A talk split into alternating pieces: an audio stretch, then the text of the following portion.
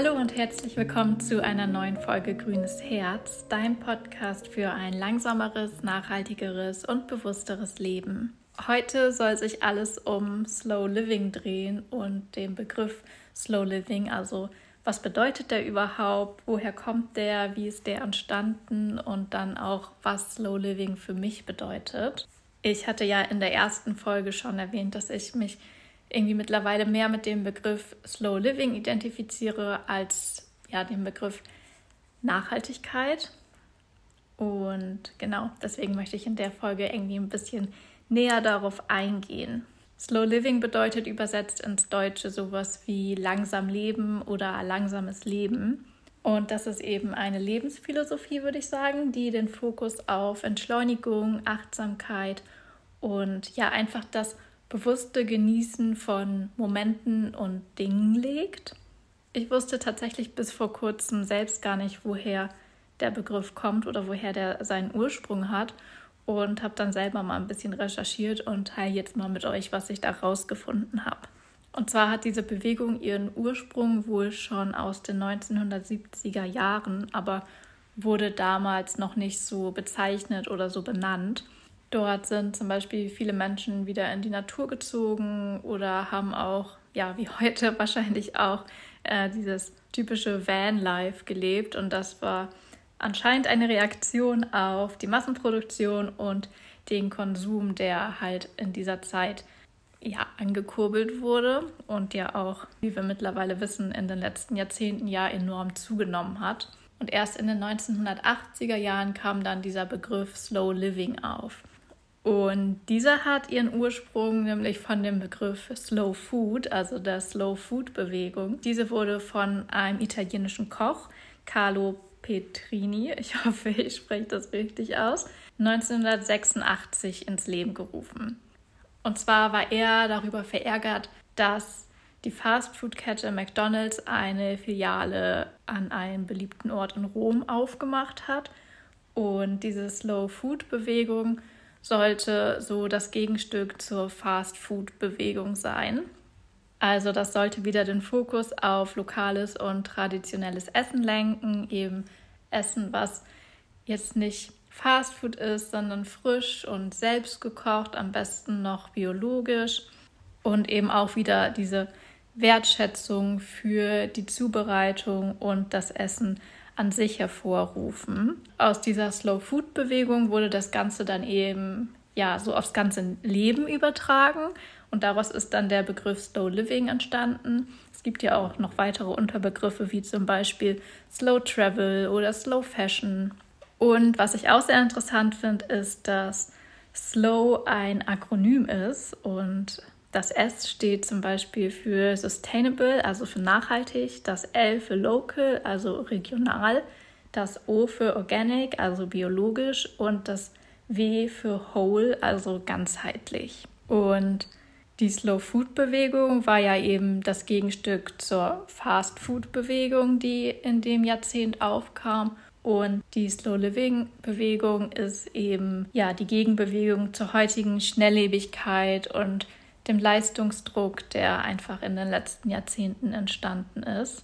Wahrscheinlich kommt dir das auch bekannt vor, dass man alles immer schneller, besser und effizienter erledigen möchte oder sogar mittlerweile auch kann mit zum Beispiel technologischen Lösungen wie auch das Smartphone, ähm, das auch durch dieses schneller, höher, weiter, sage ich mal, auch so eine ja, FOMO, also Fear of Missing Out entsteht, dass man Angst hat, Sachen zu verpassen, abgehangen zu werden, immer auf dem neuesten Stand sein will, auch Angst hat, zum Beispiel Veranstaltungen abzusagen, wo man eingeladen wird, weil man eben Angst hat, was zu verpassen und damit eben ja dieses Problem auch Nein sagen zu können einhergeht. Was ich zum Beispiel auch gemerkt habe, was so das Gegenteil von Slow Living ist, ist Multitasking. Also einfach mehrere Sachen gleichzeitig zu machen oder auch einfach, wenn man gerade etwas macht, gar nicht richtig bei der Sache zu sein, sondern mit den Gedanken schon immer einen Schritt weiter zu sein, was man als nächstes machen muss, was als nächstes erledigt werden muss, was noch auf der To-Do-Liste steht, was noch abgehakt werden muss und gar nicht im Moment zu sein. Also Slow Living ist einfach so ein Begriff, der sich eben nicht nur auf einen Teil des Lebens bezieht, sondern eben einfach auf das ganze Leben. Und bei mir hat ja damals einfach alles angefangen mit dem Thema Nachhaltigkeit, was ja eben auch zum Slow Living gehört. Und nachdem ich angefangen habe, mich 2018 mehr mit dem Thema Nachhaltigkeit zu beschäftigen, wurden dadurch bei mir halt einfach auch noch so viele andere Prozesse und Gedankengänge aktiviert oder ja, sind Themen zum Vorschein gekommen, mit denen ich mich angefangen habe zu beschäftigen. Zum Beispiel hatte das bei mir auch super viel mit Aussortieren zu tun und auch wirklich zum Beispiel nur die Dinge zu besitzen, die man auch wirklich haben möchte. Nicht so viel Krempel einfach in der eigenen Wohnung zu haben oder zu besitzen, den man gar nicht braucht. Dann natürlich auch viel einfach innen drin, also was mental einfach passiert ist wo ich zum Beispiel gemerkt habe, okay, ich möchte einfach so diese Schnelllebigkeit rausnehmen, weil ich merke, dass mir das selbst nicht gut tut und mich einfach viel zu sehr stresst. Und ich finde so den Begriff Slow Living, einfach den Fokus auf Entschleunigung und Achtsamkeit zu legen und halt wieder bewusst Dinge zu genießen, kann man auf so viele Bereiche im Alltag beziehen. Und das kann einfach auch für jeden individuell sein, das kann für jeden individuell umgesetzt werden, was ich halt irgendwie auch so schön finde, dass es nicht für jeden dasselbe sein muss. Aber ich glaube zum Beispiel auch, dass einfach Dinge langsamer und bewusster zu machen auch viel mit dem eigenen Körper und der Psyche machen kann und man sich dadurch einfach auch wieder ausgeglichener fühlen kann, so dass es, was ich auch die letzten Jahre so bemerkt habe und das heißt nicht, dass ich immer komplett ausgeglichen bin. Das ist natürlich auch wie bei allem immer ein Auf und Ab, aber ich merke, dass das irgendwie ja konstanter ist. Es gibt zum Beispiel auch ein Buch über Slow Living, das habe ich selbst noch nicht gelesen, aber steht auf meiner ähm, Leseliste. Und zwar ist das von Brooke McAlery und heißt Slow einfach leben. Und ich habe aber ähm, ein Zitat daraus gefunden, was ich irgendwie sehr schön und passend fand. Und zwar schreibt sie, Slow living is all about creating time and space and energy for the things that matter most to us in life. Was übersetzt so viel heißt, dass es beim Slow Living, also beim langsamen Leben, darum geht, Zeit, Raum und Energie für die Dinge zu kreieren, die für uns wichtig sind im Leben. Und das ist ja eben ja bei allen unterschiedlich, aber wahrscheinlich gibt es auch überall einfach Überschneidungen. Und da muss jeder dann einfach schauen, wie er oder sie das schafft und ja, was man selbst tun kann, damit man einfach bewusster durch den Alltag geht. Und ich finde, so ein großer Punkt ist da einfach schon, dass man sich keinen Druck machen sollte. Also es geht ja auch einfach darum, nicht mehr zu tun, sondern im Endeffekt weniger zu tun. Deswegen sollte man auf jeden Fall einfach erstmal den Druck rausnehmen. Und dann halt wirklich mal zu schauen, was man so im Alltag macht und diese Dinge vielleicht dann erstmal ja, bewusst wahrzunehmen und dann halt auch wirklich im Moment zu sein mit dem Kopf, was ja oft gar nicht so einfach ist. Und sich dann vielleicht auch bei Dingen zu fragen, die man so in seinen Alltag integriert hat, ob man die überhaupt machen möchte, ob die einem Spaß machen. Klar, es gibt immer Dinge, die gemacht werden müssen, das ist einfach so, da kommt man auch meistens nicht dran vorbei, aber es gibt eben auch super viele Dinge oder Angewohnheiten, die man macht, die einem vielleicht im Endeffekt gar nicht so gut tun. Wo ich das zum Beispiel stark gemerkt habe, ist meine Zeit, die ich am Handy verbringe. Klar, durch meine Arbeit verbringe ich automatisch viel Zeit am Handy, wenn ich Filme oder Videos schneide, Sachen auf Social Media hochlade und so weiter. Aber das nimmt nicht so viel Zeit ein wie die, die ich dann tatsächlich am Handy verbracht habe, die, wo ich abgelenkt wurde, um mir irgendwelche Sachen auf Social Media anzugucken. Da habe ich zum Beispiel gemerkt, dass mir das einfach überhaupt nicht gut tut und ich das ändern möchte. Das habe ich ja auch schon so ein bisschen in meiner ersten Folge angerissen, dass ich einfach weniger Zeit auf Social Media verbringen möchte, aber auch einfach generell weniger Zeit am Handy und ich dann zum Beispiel auch voll auf das Gefühl habe, dass wenn ich Zeit am Handy verbringe, ich nicht im Moment bin. Also ich mich eigentlich eher ablenke. Und was ich auch zum Beispiel schon wirklich lange mache, ist meine Benachrichtigungen auszuhaben. Also die einzigen Benachrichtigungen, die ich auf mein Handy bekomme, sind ähm, WhatsApp-Nachrichten, halt Anrufe natürlich und Be Real.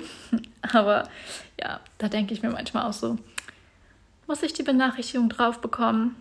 Aber zum Beispiel alles an Benachrichtigungen von anderen Apps, von Social-Media-Plattformen sind bei mir einfach ausgeschaltet. Und was bei mir auch so ein ganz großes Thema bei Slow Living ist, ist einfach, ja, so einen Ort zu haben, an dem man sich zu 100% wohlfühlt. Und bei mir sind das unsere vier Wände, also unsere Wohnung. Und ich finde, wir haben uns hier einfach so einen richtigen Wohlfühlort geschaffen. Also ich liebe unsere Wohnung. Ich mag die total gerne. Ich mag unsere Einrichtung. Es ist so schön gemütlich. Ich habe einfach, oder wir haben auch einfach viele Möbelstücke, die irgendwie eine persönliche Bedeutung haben. Also ich sitze hier zum Beispiel gerade gegenüber von der Kommode von meiner Oma, die sie, ich glaube, so in den 1960er Jahren gekauft hat oder 1950er Jahren sogar und die letztes Jahr bei uns einziehen durfte. Darüber ist ein Wandregal aus so einem ähm, String-Regal heißen die, glaube ich. Ich meine, das ist sogar auch noch von meiner Oma und da drin stehen so ähm, getöpferte Schüsseln und Schälchen, einmal von mir selbst und darunter welche, die meine anderen Großeltern mal im Urlaub, ich glaube in Italien hatte mein Opa erzählt, gekauft haben. Und ja, dadurch ist irgendwie auch super viel Persönliches so mit in die Räume eingezogen, weil es eben nicht nur so 0815 Möbel sind von zum Beispiel Ikea, die jeder zweite in seiner Wohnung stehen hat. Das war auch sowas, wovon ich einfach wegkommen wollte. Ja, dadurch vermittelt diese Wohnung mir auch einfach ja, ein Wohlfühlgefühl, einfach Ruhe und ein Angekommensein. Ja, ich liebe es einfach. und ich finde, neben dem Ort, wo man wohnt oder auch der Zeit, die man am Bildschirm verbringt, gibt es einfach so viele verschiedene Sachen, die man in den Alltag integrieren kann oder verändern kann. Seien das jetzt irgendwie neue Hobbys, die man ausüben kann. Ich bin zum Beispiel ein großer Fan von Hobbys, wo man irgendwie mit den Händen arbeiten kann. Also ich probiere mich da auch immer wieder gerne aus. Ich habe zum Beispiel ähm, mit dem Töpfern vor drei Jahren, vier Jahren ungefähr angefangen. Dann habe ich vorletztes Jahr mit dem Nähen angefangen. Ich stricke. Ich versuche mich manchmal am Häkeln, wovon ich nicht ganz so der große Fan bin. Oder jetzt zum Beispiel am Wochenende ähm, besuchen mein Mann und ich einen Malkurs, was er mir zu Weihnachten geschenkt hat. Wo ich auch auf jeden Fall mal sehr gespannt, wie das wird. Ja, für einen selber Hobbys zu finden, die einen entschleunigen, wo man auch die Gedanken abschalten kann. Dann, was ich auch immer ganz wichtig finde, ist, sich körperlich zu bewegen. Das muss jetzt gar nicht komplett anstrengendes sein, sondern kann auch einfach nur ein Spaziergang sein. Je nachdem, wo du wohnst, durch den Park oder durch den Wald oder vielleicht sogar am Meer, wenn das für dich möglich ist, irgendwie durch die Berge oder auch einfach ja, durch die Stadt und da dann vielleicht einfach durch Viertel, die eher ruhiger sind und nicht so überfüllt. Da einfach zu schauen, was dafür einen möglich ist und auch passt, um einen irgendwie wieder runterzuholen. Und was mich zum Beispiel auch mittlerweile einfach wieder entschleunigt, ist das Kochen. Mal mehr, mal weniger, muss ich zugeben, aber mittlerweile wieder mehr als jetzt das letzte Jahr.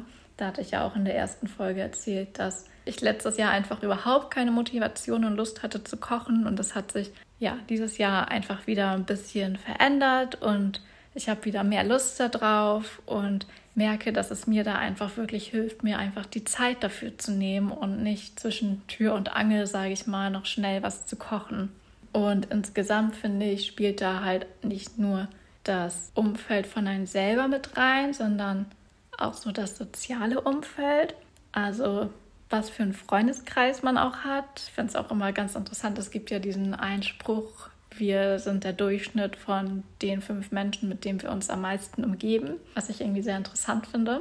Äh, auf jeden Fall, wo ich eigentlich darauf hinaus wollte, ist einfach ein soziales Umfeld oder einen Freundeskreis zu haben, der eben auch Rücksicht auf die eigenen Bedürfnisse nimmt. Also zum Beispiel ist es bei mir im Freundeskreis so, dass wenn man eine Verabredung hat, die schon länger festgemacht wurde und man dann aber an dem Tag merkt, okay, ähm, ich packe das heute nicht. Ich brauche halt eigentlich mal einen Tag oder einen Abend für mich, um meine sozialen Batterien wieder aufzuladen. Dann kann man das auch einfach so sagen und kommunizieren. Und das wird nicht als komisch oder blöd abgestempelt oder dass die anderen dann irgendwie sauer sind, sondern irgendwie fühlt das jeder halt selber und kann sich da reinversetzen und versteht das. Und das ist ja bei uns einfach völlig normal, was ich richtig schön und angenehm finde. Das gilt übrigens nicht nur für Verabredungen, wo man schon zugesagt hat, sondern auch einfach Veranstaltungen oder Verabredungen,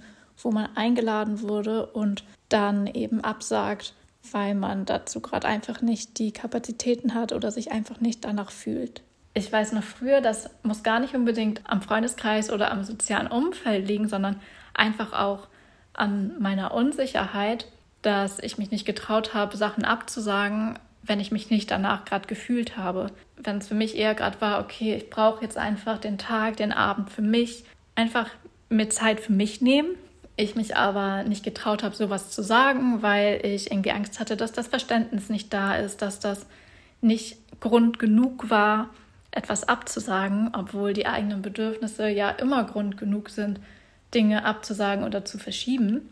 Ja, dann eher immer so Standardaussagen wie ich kann heute leider nicht, ich habe Kopfschmerzen oder irgendwie so ja, Kleinigkeiten oder so Krankheiten, sage ich mal, vorzuschieben, wo man das Gefühl hat, dass das eher akzeptiert wird. Ähm, genau, deswegen finde ich das zu, oder für mich zählt einfach zu Slow Living auch ein Umfeld zu haben, was die eigenen Bedürfnisse versteht. Oder man muss sie ja noch nicht mehr verstehen, aber einfach akzeptiert. Akzeptiert ist das richtige Wort. genau, das war meine Folge zum Slow Living, woher der Begriff überhaupt kommt, wie diese Bewegung entstanden ist und was der Begriff einmal bedeutet und was der Begriff auch für mich bedeutet. Ihr könnt mir ja gerne mal schreiben, ob ihr schon von dem Begriff Slow Living gehört habt und wenn ja, ob ihr euch damit identifizieren könnt oder was auch der Begriff für euch bedeutet. Hinterlasst mir gerne Feedback. Ich freue mich jedes Mal, wenn jemand mir zu meiner Folge schreibt oder auch bei Spotify äh, bei dem QA die Frage beantwortet oder meinen Podcast bewertet. Die Bewertung dauert auch überhaupt nicht lange. Da könnt ihr einfach zwischen 1 und 5 Sternen vergeben und das war es auch schon. Ja, wenn ihr bis hierher gehört habt und Lust habt, beim Podcast zu bewerten oder mir Feedback dazu lassen, dann freut mich das sehr. Und ansonsten hören wir uns in der nächsten Folge. Ciao!